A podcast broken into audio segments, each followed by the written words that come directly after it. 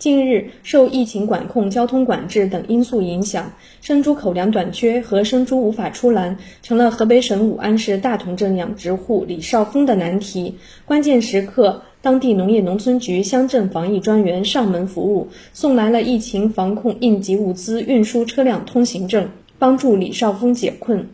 武安市新通养殖有限公司总经理李少峰。在场从了大概就是五千多头猪，每天需要饲料就是八吨左右。在饲料存存货量大概还能坚持三三到五天。这三到五天之后，再面临就是猪就断粮。还有一个问题就是生猪出不齐。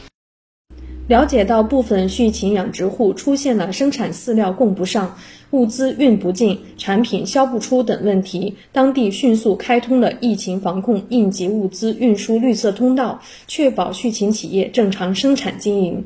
武安市新通养殖有限公司总经理李少峰：农牧局了解到我们的困难后，主动找到我们企业，给我们办通行证。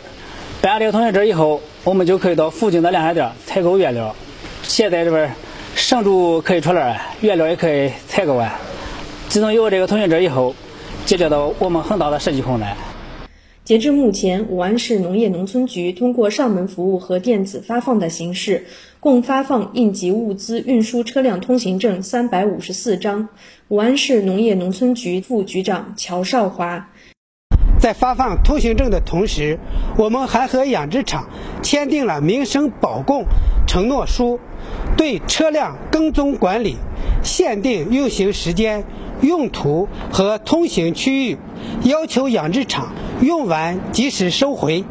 新华社记者岳文婷从河北邯郸报道。